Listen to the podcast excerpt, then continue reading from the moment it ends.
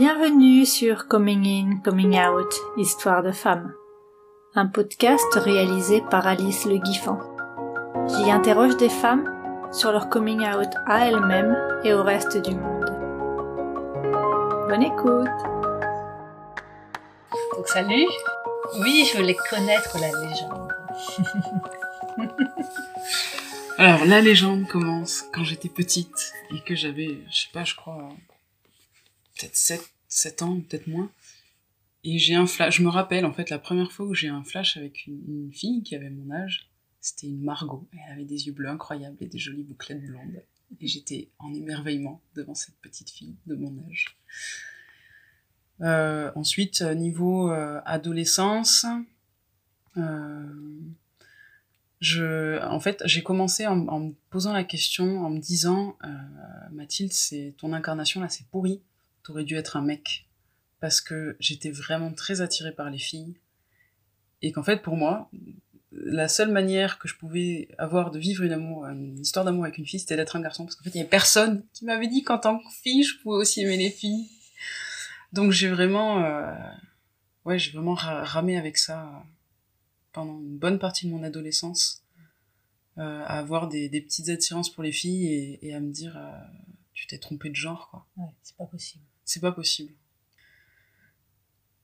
Et alors, euh, si on vient sur un, espèce de début de coming out à mon adolescence, on était avec des, des copains, euh, enfin mes amis proches, euh, amis IE, et un copain un peu moins proche, et puis lui il dit Ouais, est-ce que vous essayeriez peut-être un jour d'avoir une relation sexuelle avec une personne de même, du même sexe que vous?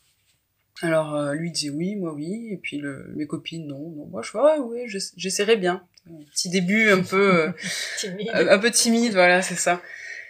Et ça s'est arrêté là. Et après ça, en fait, une des amies euh, qui était là m'a envoyé deux trois pics bien que j'ai bien senti euh, du genre.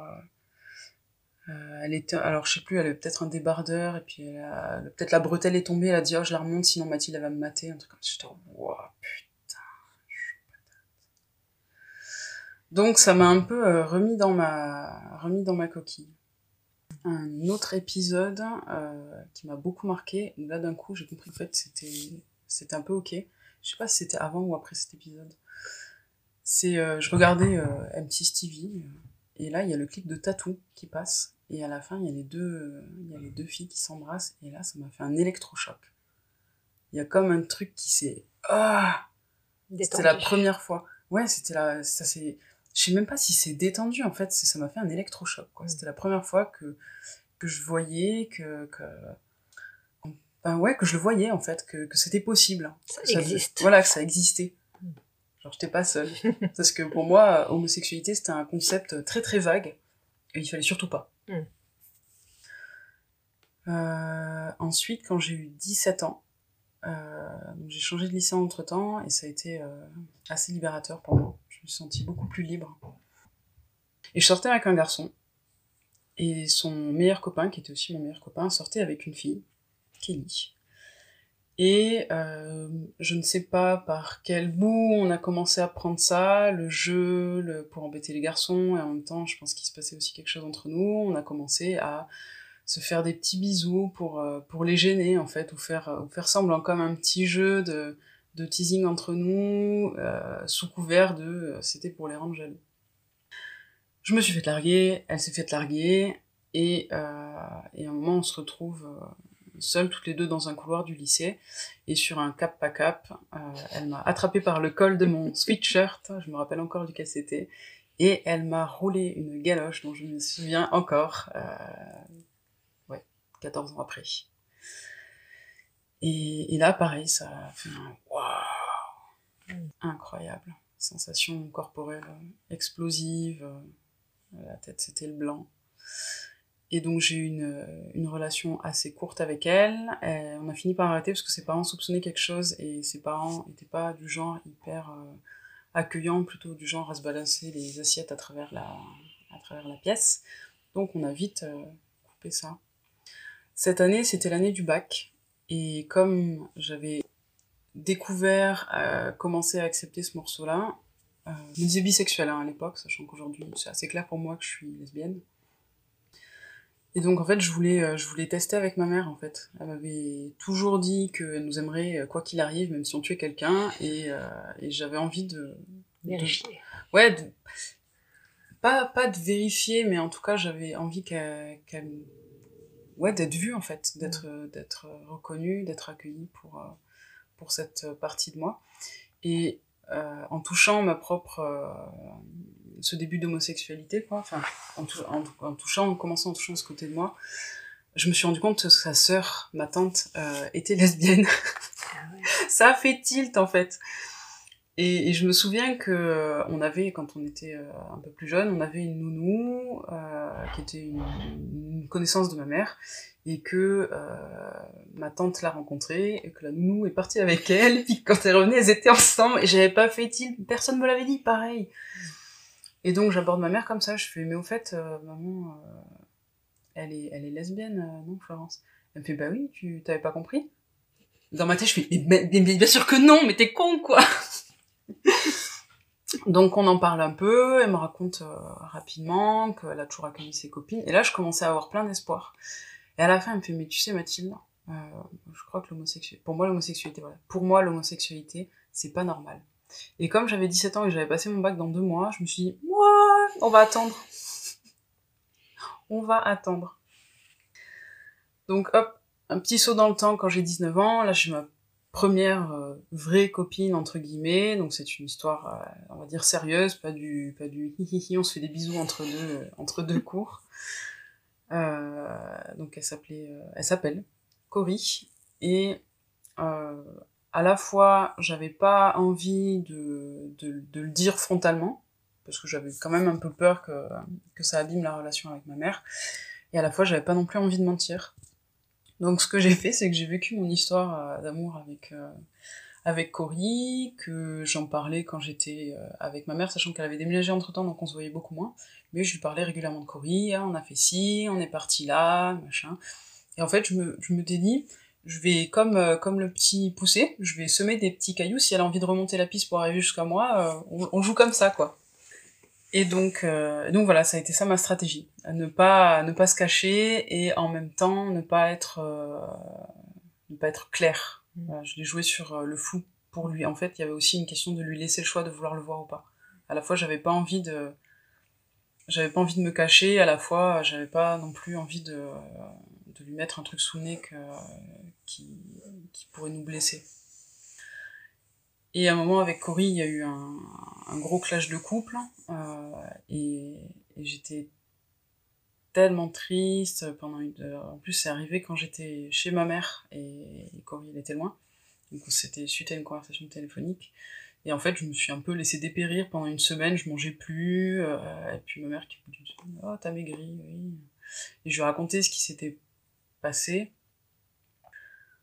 Et puis un peu plus tard, quand on s'est revu avec ma mère, euh, elle me fait euh, Ça va? Je fais Bah non, pas trop. Elle me fait C'est les amours? Je fais Oui. Elle me dit C'est Cory? Je dis Oui.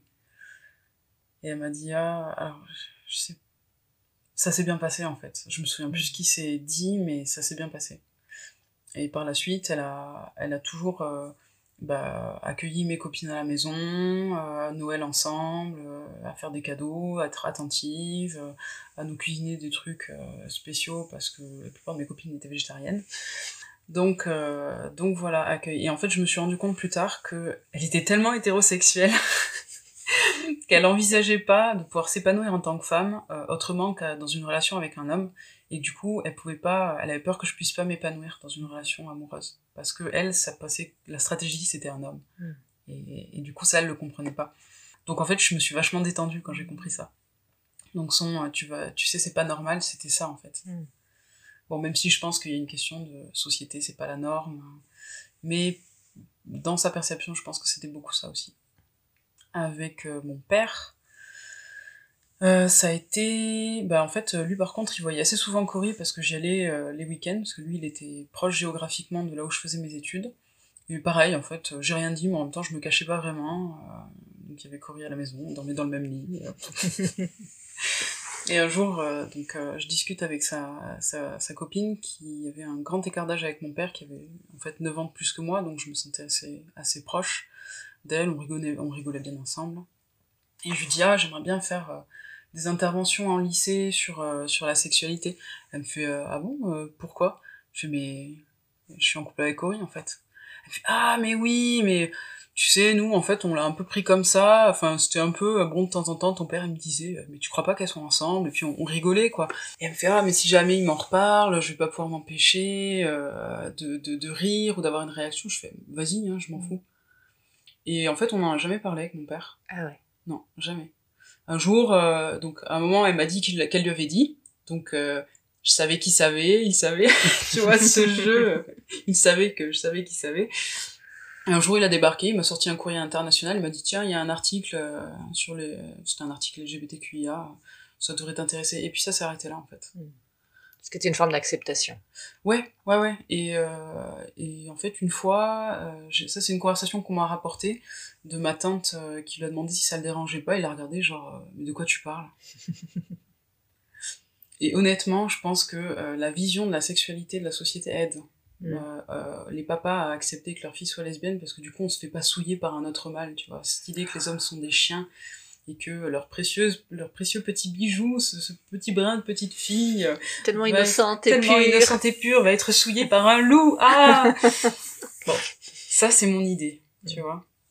C'est euh, ce que j'imagine. S'il faut c'est pas du tout ça. S'il faut c'est un être extrêmement acceptant de, de, de, de cette voilà de, de cet état. Et, voilà mais je pense j'ai une théorie comme quoi ça viendrait aussi de ça et ensuite, si je peux te parler d'un autre euh, coming out, euh, c'est avec ma grand-mère, ma grand-mère qui était, euh, qui avait 80, qui avait plus de 80, ouais, peut-être 85, 86 ans, toujours avec cette Cory où, euh, en fait, elle a deviné. Mm. Et elle, elle m'a posé la question directement et, et, je lui ai dit oui. Et en fait, elle a un peu pleuré, mais elle m'a dit, je comprends, c'est difficile les relations amoureuses. Et ça s'est arrêté là. tu vois. Oh, le teaser. T'as pas eu la suite. Non, non, non, non, mais en fait, ça allait. Je pouvais mm. toujours venir avec, euh, tu vois, Cory, elle a toujours été acceptée dans, par ma grand-mère. C'était ok, quoi. Ouais, mais ça donne carrément envie de savoir pourquoi elle, elle te dit un truc comme ça, quoi. Tu vois, ce qu'il y a comme histoire derrière? Ah. Sa relation avec les hommes pour qu'elle arrive à te sortir un truc comme ça. Ouais, bah, en fait, elle a perdu son mari, euh, alors que, alors qu'elle avait quatre fils, jeunes. Puis euh, je crois que ma grand-mère a été euh, une femme assez libre en fait. Mm. Pendant la pendant la Seconde Guerre mondiale, euh, elle faisait le tour de France à vélo, tu vois. Elle a suivi l'armée américaine pour les aider à traduire. tu vois, elle était sur des, des sites de reconstruction, de ponts avec l'armée. Mm. Donc, elle portait le pantalon. Je crois qu'elle elle avait un job. Enfin, tu vois. Ouais. C'était une femme qui, qui en a fait qu'à sa tête. Mm. elle aidait à comprendre. Ouais, donc je pense que je pense qu'elle était pas hyper à cheval sur les normes de la société. Mm. Donc euh, en fait, ça allait. Et s'il reste un peu de temps et que t'es ok, moi j'aimerais bien savoir tout le cheminement intérieur que t'as fait toi pour euh, de euh, je devrais être un garçon, c'est pas normal, jusqu'à c'est ok. Enfin, est-ce que est-ce qu'il y a d'autres étapes à l'intérieur? Est-ce qu'il y a eu, enfin, je sais pas, est-ce que les histoires que t'as pu te raconter parce que ça a duré longtemps, jusqu'à ce que il y a quelques années quand même entre. Euh... Tu te souviens, etc. Euh, ouais, alors du coup, donc il y a ce, cette phase adolescente euh, où, vraiment j'étais sûre de m'être plantée de genre. En plus, euh, bon, même aujourd'hui, en fait, tu vois, moi, le genre, je me sens en 50-50. Même si le fait d'être une femme, ça me convient, en fait, d'avoir un corps de femme, on va dire, ça me convient assez bien. Mhm. mais en fait, à partir du moment où j'ai compris que c'était que c'était ok, que ça existait, enfin, que ça existait déjà, ça m'a fait un premier truc de ah c'est bon en fait euh, c'est pas une question de je me suis plantée de corps c'est autre mmh. chose. Donc un soulagement. Un soulagement ouais. Et après donc je me disais bisexuelle parce que concrètement je me disais que au moins j'étais à moitié normale. Je sais pas si ça résonne avec toi donc ouais je me disais que j'étais à moitié normale. Et puis quand je quand j'ai eu ma relation avec Cory où tu vois là j'ai vraiment expérimenté euh, euh l'amour avec une femme au sens euh, relation et au sens euh, même bah, relation sexuelle, là pour moi c'était clair. Mm. Ce qui m'a aidé, par contre, c'était de d'être sur un forum d'homosexualité féminine et en fait de me rendre compte que j'étais tellement pas seule mm. et de, de voir que en fait toutes les meufs traversaient un peu les mêmes trucs que j'avais ou plus ou moins, tu Mm. vois. Mais qu'il y avait ce truc de je suis pas seule. Mm. Parce que après, à la fac, euh, c'était bon, quand même il y a, il y a 10-12 ans, c'était pas aussi ouvert que maintenant. Donc, euh, ça allait à peu près, mais c'était pas non plus euh, grosse. euh, tu vois, c'est ok, il y a des couples euh, de même sexe qui marchent main dans la main dans la fac, ça j'ai pas trop vu. Mm. Je pense que j'étais une des rares à être hyper open. Ouais. Parce qu'en plus, Corrie, donc on était dans la même fac, pas dans le même cursus, mais dans la même fac. Et voilà, on était bah, comme normal, quoi. Normal. Comme les autres, comme les, comme les, comme les jeunes couples hétérosexuels qui s'aiment et qui ont envie de, de contact, et, tu vois. Ouais. Et mon point de vue, ça a toujours été que euh, plus on sera libre, plus on se montrera, plus ce sera accepté. En fait, plus on arrêtera de se mettre des barrières nous-mêmes, euh, plus ils se rendront compte, ils, les personnes qui ont du mal avec ça, qu'en fait Mm. on est partout et que c'est normal. Mm. Et en même temps, quand je dis ça, je sais qu'il y a des quartiers où, Où il y a t'évites des quartiers, des, des, des villes, euh, peut-être des pays où concrètement, en fait, si t'es ouvert sur qui tu es, ben tu risques euh, ton intégrité physique, ta vie, ton intégrité mentale. Mm. Mais, mais, le rêve, ce serait que tous les homosexuels, un jour, ils se réveillent et puis que ça y est, en fait, ils, ils osent. Et peut-être qu'il y aurait un temps qui serait euh, hyper euh, plein de violence, Mm. mais euh, peut-être d'un an, en fait, ça, ça arrêterait, ouais. C'est rigolo parce que moi je suis hyper pudique et quand j'étais avec des mecs, jamais j'ai embrassé un mec dans la rue. Quoi. Mm. Et avec mes copines, des fois je le fais parce que c'est un acte militant. Voilà, c'est ça, c'est un acte militant. J'aime bien militer comme ça, je trouve que c'est une façon douce de militer. Mais ça, ça m'est arrivé d'être dans la rue euh, et d'avoir euh, de, de me balader avec une copine euh, main dans la main et qu'il y ait une personne qui nous arrête et qui nous dise ah bravo c'est super Ah de vous montrer quoi. Et ça m'est arrivé plusieurs fois. Mm. Ça m'est jamais arrivé. Est-ce qu'il y a autre chose que tu veux ajouter? Euh, si ouais ma tante, euh, une de mes tantes euh, qui était la, la femme du frère de mon père et qui avait toujours dit devant nous à ses enfants que elle, elle s'en foutait qu'ils ramènent une fille, un garçon, tant qu'ils étaient heureux et que la personne les traitait bien. Et en fait, la première personne à qui j'ai fait vraiment un vrai coming out, c'était elle. Mm. Et on était en train de faire les courses, j'étais en train de saisir un truc de poivre et je lui ai dit. Et c'était super ok. Mm. Et ça, ça m'a vachement détendu d'avoir une alliée. Ouais, au moins une dans la famille. quoi. Ouais, et ce qui m'a aidé, c'est qu'elle le dise à ses enfants et qu'elle le dise devant nous. Mm. Genre, ce- cette possibilité, en fait, leur laisser cette possibilité. Parce que, bah, de fait, ils sont actuellement euh, hétéros. Il me semble qu'il n'y a pas beaucoup de doutes euh, pour eux là-dessus. Mais elle leur a laissé cet espace. Et ça m'a laissé cet espace aussi. Donc, euh, merci Ghislaine. Sache que tu as été d'une grande aide dans mon acceptation de moi-même. Ça a rendu la chose possible. Ouais, ouais, ça a rendu, ça a ouvert cet espace de possibilité. Et du coup, tu te poses la question au jour le jour du coming out euh, aux gens que tu rencontres ou juste tu le dis quand ça se présente? Alors, dans le milieu professionnel, avec les collègues, euh, on va dire, alors là, comme je suis pas encore, euh, on va dire, posée dans une école, euh, j'attends toujours peut-être une ou deux semaines pour créer le lien, mais après, je suis super ouverte là-dessus et j'ai jamais eu aucun problème, même avec avec des personnes où j'aurais pu avoir un a priori un peu négatif, dans le sens des personnes, on va dire, vraiment bien du cru, peut-être avec euh, beaucoup de euh, voilà tu vois j'ai vraiment un jugement là-dessus que en fait ça va pas être ok en fait j'ai jamais aucun souci et je pense que c'est aussi beaucoup parce que j'ai vraiment une en fait quand je le dis bah il y a pas de doute que c'est normal pour moi et donc je pense que ça laisse aucune ouverture en fait à à l'autre pour euh, pour penser que c'est pas normal Mm. Euh, là où où je euh, je suis pas encore sûre bon après la, la question on me l'a jamais posée mais c'est avec les enfants Mm. genre euh, j'aimerais bien être ouverte parce que bah euh, si à partir du moment où les enfants savent euh, bah, que que la maîtresse d'à côté elle a un mari, que le maître il a une femme, ben en fait ça veut dire que moi j'ai aussi le droit de de dire que j'ai une copine. Enfin je veux dire c'est pas au niveau de c'est trop personnel puisque avec les autres c'est su et c'est ok. Et, et j'aimerais bien être open avec les enfants pour que ça leur laisse, laisse un espace d'ouverture et en même temps j'ai un peu peur que le problème vienne des parents qu'il y ait un parent qui arrive et qui me dise euh, ah mais qu'est-ce que vous avez dit à mon enfant Euh, vous avez pas le droit euh. enfin voilà qu'il y ait une gêne à ce niveau et en fait je pense que le point qui me permettrait d'être ouverte et relaxée à ce sujet c'est si j'étais dans une école depuis un peu de temps et que du coup en fait je sois déjà connue de plusieurs parents qui La confiance soit déjà Voilà. installée. que la confiance soit déjà installée et pas qu'ils partent avec euh, ça comme image et que du coup euh, ils partent avec un a priori qui pourrait être négatif. Après je sais qu'il y a plein de parents qui seraient super euh, qui s'en foutent, il y a, il y a des parents homosexuels, euh, j'en ai eu dans les écoles. Mais voilà, il y a quand même cette petite appréhension de mon côté. Mm. Et après, euh, ouais, j'aimerais clairement être euh, ouverte face aux enfants parce que je sais à quel point c'est important quand on est petit d'avoir des personnes dans lesquelles on peut s'identifier pour se dire en fait je suis pas seule. C'est clair. Parce que je suis sûre que dans les enfants que j'ai déjà brassés, même en trois ans, bah, il y en a forcément qui plus tard auront des relations avec des personnes de même sexe. Mm. Donc voilà, mais je me dis que déjà, en tant que femme euh, qui a un style vestimentaire un peu masculin, qui laisse ses poils, qui est assez naturel, j'offre déjà un espace qu'ils n'ont pas forcément.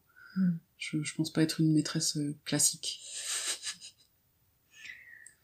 Et sinon, quand tu fais l'éducation à la sexualité, tu t'abordes le thème?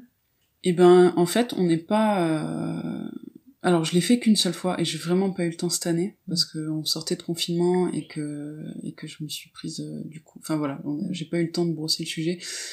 Donc, on a fait l'aspect biologique, on n'a pas fait l'aspect émotionnel. Mm. Mais clairement, si j'avais fait l'aspect émotionnel, j'aurais laissé, j'aurais dit, Mm. j'aurais nommé. Je me souviens d'avoir parlé euh, quand j'étais en poste en CM. C'est vrai. Et c'était vachement intéressant. Mais je suis sûre qu'en plus, il y aurait plein d'enfants qui m'auraient dit Ah ouais, moi, ma tante, ah ouais, euh, un copain des, un copain de mes parents, euh, ou ah oui, ma mère, tu vois. Mm, mm. Et du coup, quand en fait c'est la maîtresse qui dit que c'est ok, bah du coup les autres aussi disent que c'est ok. Mm. Mais après, par contre, ce que je relève, c'est que ouais, ils se traitent déjà de tapette, ils, sans avoir aucune conscience de qu'est-ce que ça veut dire. euh. Oui, ça reste quand même l'injure de base. Ouais, ouais, ouais. De toute façon, toutes les injures, la plupart des injures sont à caractère euh, sexiste et ou homophobe. euh, et c'est vrai que ça, si j'avais une classe de, de CM ou même euh, ouais des classes de CM, j'aborderais ça sur les insultes Mm. pour qu'il y ait de la conscience en fait quand ils le disent et quel impact ça peut avoir sur un enfant qui est en train de se construire et, et sur un adolescent après qui va se construire. Parce que ce qui leur, ce qui les attend, l'année, enfin, la puberté, ça arrive. Je, je vois chez les filles de CM2, il y en a qui sont déjà pubères, donc euh, voilà, ça, Mhm. ce truc euh, est là, C'est en cours. Mm. c'est en cours. Bon, merci. Est-ce que tu as une dernière chose à ajouter? Vivons libres, soyons libres. Oui. Merci. Voilà, c'est terminé pour aujourd'hui. J'espère que cette interview vous aura plu et je vous retrouve bientôt avec une nouvelle invitée.